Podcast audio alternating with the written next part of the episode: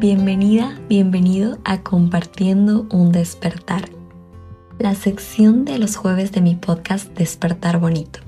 Soy María Doménica y aquí compartiré contigo temas y experiencias que han despertado mi crecimiento personal y pueden ser de mucha ayuda para ti. Comencemos.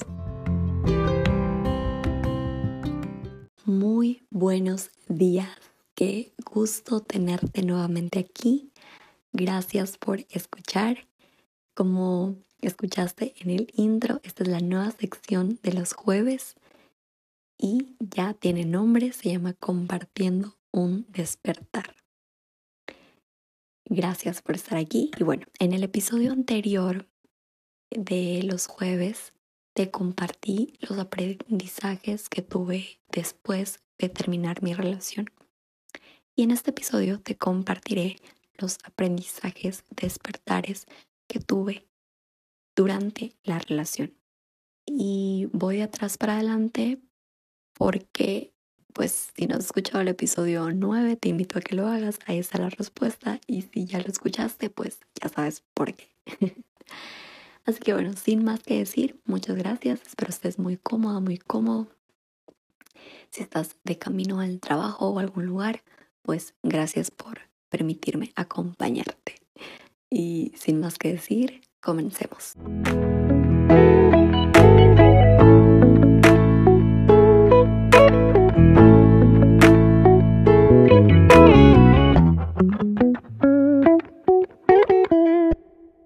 Cuando inicié esta relación tenía 19 años. En ese momento me consideraba muy grande pero ahora con 23 años, cerca de los 24, veo a una María Doménica pequeña. Y más después de 5 años de aprendizajes, experiencias nuevas que definitivamente me han hecho crecer.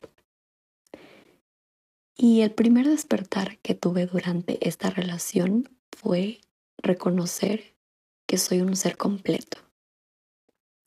Recuerdo mucho que cuando habían discusiones y la posibilidad de que la relación termine, yo me desesperaba y percibía que el mundo se me estaba acabando.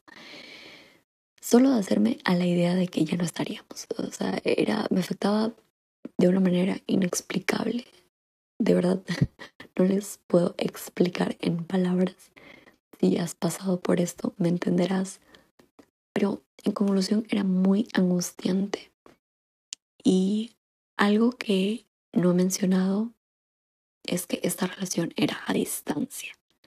No lo mencioné antes porque la verdad es que me es irrelevante, ya que la distancia para mí no fue un detonante para terminar o algo así ese tema para otro episodio. Pero ahora se los menciono para que se hagan un poco a la idea de mi impotencia en esos momentos, porque solo tenía un celular para comunicarme y si no me contestaba, entonces no tenía nada de cómo llegar hacia él. Y la desesperación crecía. Aunque habían momentos muy lindos, ilusión, enamoramiento, etc., las discusiones seguían presentes. Y así pasaron cuatro o cinco meses hasta que identifiqué que eso no estaba bien. Entonces busqué herramientas que me ayudaran en ese momento. Yo estaba alejada de mi área espiritual, estaba distante de Dios y a través de prédicas volví a acercarme para encontrar en él mi refugio. También veía escuchaba conferencias, podcasts, de ahí nacen mi amor a los podcasts. Y fue en una de unas conferencias que vi que descubrí la dependencia emocional y que yo estaba atravesando por ella. Entonces, ya que lo tuve identificado, tomé acción para no seguir en ese estado seguía en la relación, pero desde una posición completa, sabiendo que estaba ahí porque lo amaba, porque quería, porque elegí seguir ahí para compartir, más no por necesidad. Supe a partir de ahí que con o sin él yo seguiría completa. Y tal vez puede sonar muy como, ay, es obvio, pero para mí fue el primer despertar que tuve y el más grande y que ahora digo es como, obvio, estamos completos, no necesitamos de nadie para sentirnos, percibirnos, pensarnos de esa forma. Y ahora se me hace muy obvio, pero en ese momento no. Y sí, te, en, tal vez tú te sientes incompleta, sientes que debes estar con alguien para que tu vida esté completamente bien. Entonces hay que ponerle un poquito de atención porque somos seres completos. La media naranja no existe. Y eso lo logré entender y descubrir a través de herramientas y sobre todo la decisión que tuve de tomar acción para salir de, de este estado de dependencia emocional. Mi siguiente despertar fue conocer que todos tenemos principios. Estos principios los considero, además de ser esos valores inculcados en nuestro crecimiento, son esos no negociables que forman parte de quienes somos, que no debemos ir en contra de ellos por nada ni por nadie. Para mí, la confianza y el compromiso son muy importantes. Si yo decido estar con alguien, estos principios van a prevalecer en mí, por lo cual yo espero recibirlos de vuelta. Confieso que no soy una mujer celosa, por lo tanto los celos y la desconfianza iban y van muy en contra de mis principios, más aún cuando no había razones. Y yo estaba recibiendo sus celos que no eran patológicos, venían desde su desconfianza interna y bueno, no voy a profundizar en este tema porque no me pertenece, pero los menciono porque esa falta de confianza que, que había en él se estaba exteriorizando y me empezó a afectar directamente. Estaba afectando a mi paz y la relación se volvió poco saludable, lo que me llevó a un no despertar, ser consciente de la importancia de la paz. Si algo te quita la paz, respira y te vas. Y esto he aplicado para muchas situaciones. Cuando debo elegir qué decisión tomar, me guío por aquella que me da paz, en la que encuentro paz, porque si no hay paz, ahí no es. Hace un momento usé la palabra afectar, que sus celos me estaban afectando. Y puede sonar modo víctima, porque sí, Creo que venía desde ese punto, ya que para yo pasar de ese lado debía decidir no estar, no seguir. Pero desde un amor no saludable yo quería seguir. Entonces, pues ya como se les compartí en el, en el anterior, es uno por amor sigue cuando ya debe parar y soltar desde este amor no saludable, yo quería cambiarlo, quería sanarlo, quería salvarlo. Y mm, aquí viene mi nuevo despertar.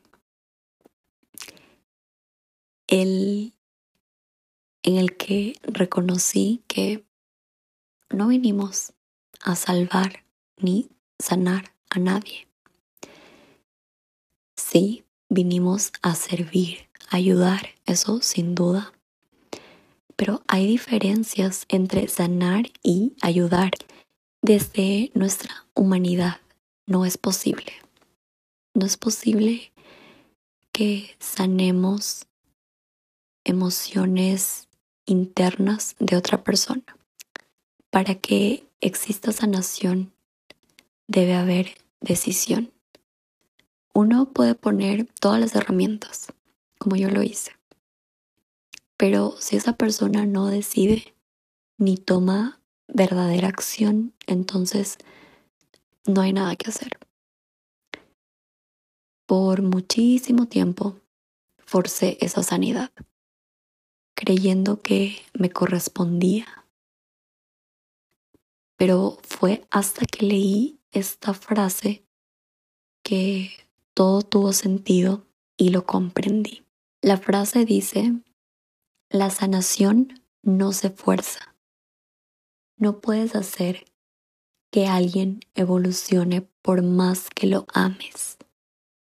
Enfócate en tu despertar, libérate de tus ataduras y genera espacio desde el amor para que los maestros de tu vida caminen su propio camino.